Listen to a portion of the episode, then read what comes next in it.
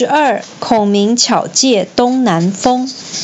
曹操平白无故损失了十万多支箭，内心非常气愤，便派蔡妹的兄弟蔡中、蔡和去东吴当卧底。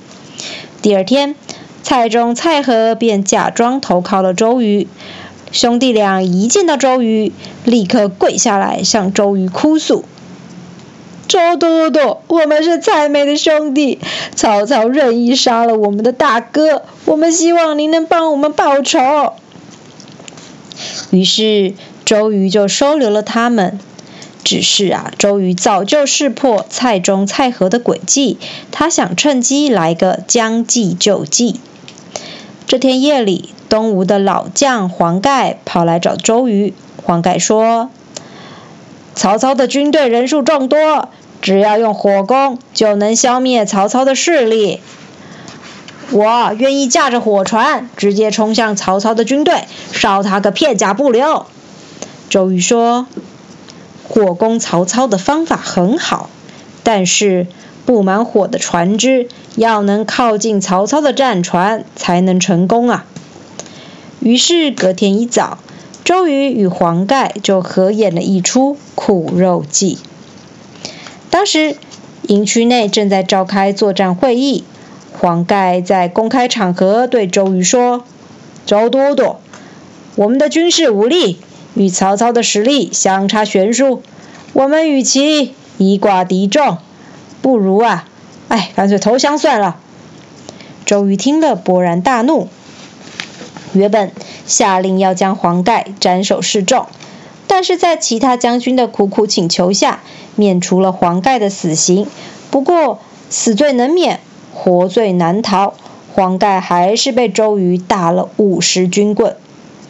黄盖被打得皮开肉绽，过程中黄盖还一直谩骂周瑜。没多久，他就因为太过疼痛而昏过去了。众人都非常同情黄盖的遭遇，看到黄盖被打。鲁肃也于心不忍，便问诸葛亮：“呃，诸葛先生，你为什么不替黄盖求情呢？”诸葛亮说：“鲁肃，你看不出来这是苦肉计吗？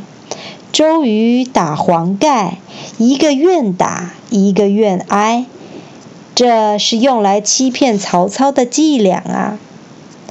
黄盖醒来之后。便悄悄派了使者到曹操军营，表达自己想投降曹操的意愿。但是个性多疑的曹操一开始并不相信黄盖是真心想投降。就在这个时候，从东吴传来一封蔡中写的密信，信上说明周瑜打黄盖的事情。曹操才相信黄盖想要归降，于是满心期待黄盖投降之日到来。曹操统一北方后，就想要灭掉南方的势力，将孙权与刘备一网打尽。只是没想到，曹操训练水军的时候，将领们个个都晕船呕吐。俗话说：“南船北马。”北方地方广阔，人们习惯骑马；而南方则是有许多河流，因此人们习惯坐船。曹操的军队大多是北方人，士兵不习惯船上的颠簸，纷纷生病，整个士气低落。正当曹操苦无计策的时候，有一位精通兵法的庞统特地前来投靠他。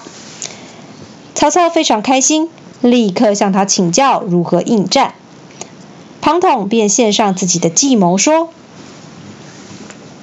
若能将所有的战船数十艘并成一列，每艘船的头尾都用铁链锁起来，船只和船只之间通通钉上宽的木板，士兵就能像在地面上行走一样平稳。”即使在船上舞刀弄枪，也不会感到晕眩。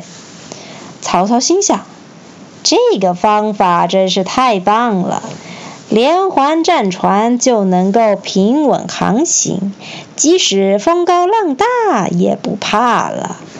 于是曹操依计行事，夜以继日的赶工。几天后，曹军的将领前来报告，连环战船都已经准备好了。曹操便在船上观看水军的操练。这时候正好刮起西北风，前后左右各军的旗帜鲜明，井然有序。连环船于是乘风破浪，稳稳地向前驶去，一点也不颠簸。曹操看了之后，不禁放声大笑。旁边的将领却说：“这个计策虽好，不过万一敌人使用火攻，我们的连环船要怎么逃脱呢？”曹操得意洋洋地说：“我们的船在敌军的西北方。若若孙权要用火攻，必须借助东南风才行，否则就会烧到他们自己的船。现在是冬天，只吹西北风，没有东南风，不必担心啊！” 哈哈哈哈。另一边。周瑜为了万事俱备，只欠东风而忧心如焚，心里想：如果有东南风，我们就可以用火攻；如果没有东南风，怎么能抵挡曹操连环船的进攻呢？周瑜想着想着，内心感到郁闷难耐，既然口吐鲜血，当场昏了过去。诸葛亮知道这件事情之后，微笑地对鲁肃说：“我一定可以治好周都督的病。”鲁肃就带着诸葛亮去见周瑜，看见周瑜病恹恹地躺在床上，诸葛亮说：“周都督生病要吃药啊。”周瑜回答：“唉，吃什么药都不见效。”诸葛亮立刻露出微笑说。我这里有个药方，一定让你药到病除。于是拿起笔写下药方：要破曹军，需用火攻，万事俱备，只欠东风。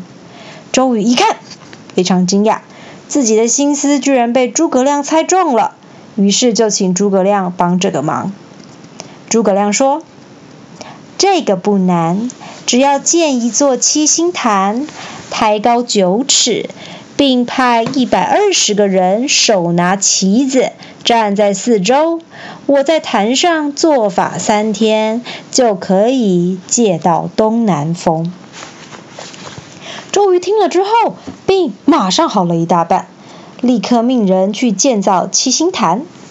周瑜一边部署军队，准备对对抗曹操大军。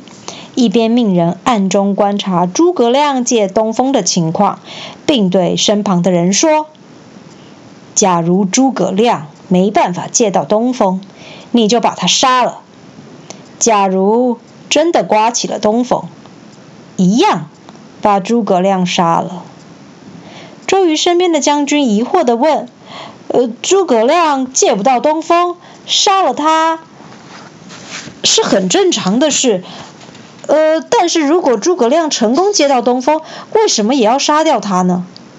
周瑜目露凶光说：“哼，假如诸葛亮真的成功借到东风，代表他有呼风唤雨的能力，这样可怕的敌人，假以时日，一定会是东吴的后患。现在当然要把握机会，将他除掉，才是上策啊！”七星坛建造完毕之后，诸葛亮便站在祭坛上开始做法借东风。前两天西北风依然嗖嗖地吹着，诸葛亮却不为所动，依旧坐镇在七星坛上，继续施法术借东风。到了第三天，江面真的刮起了强烈的东南风。当周瑜看见军队的旗帜都往西北方飘动，西中。心中真是又惊又喜。喜的是，刮起东南风，就可以顺利利用火攻打败曹军；惊的是，这个诸葛亮真的是能呼风唤雨的神人呐！当东南风阵阵吹起，机智的诸葛亮很清楚的知道，周瑜会派东吴的士兵来杀他，于是悄悄地从七星潭上溜走，骑上原本就藏好的马匹，立刻狂奔到河边，搭上等候多时的蜀国小船，顺利的回到刘备的营区。等周瑜的士兵要来杀诸葛亮的时候，早已找不到他的踪影了。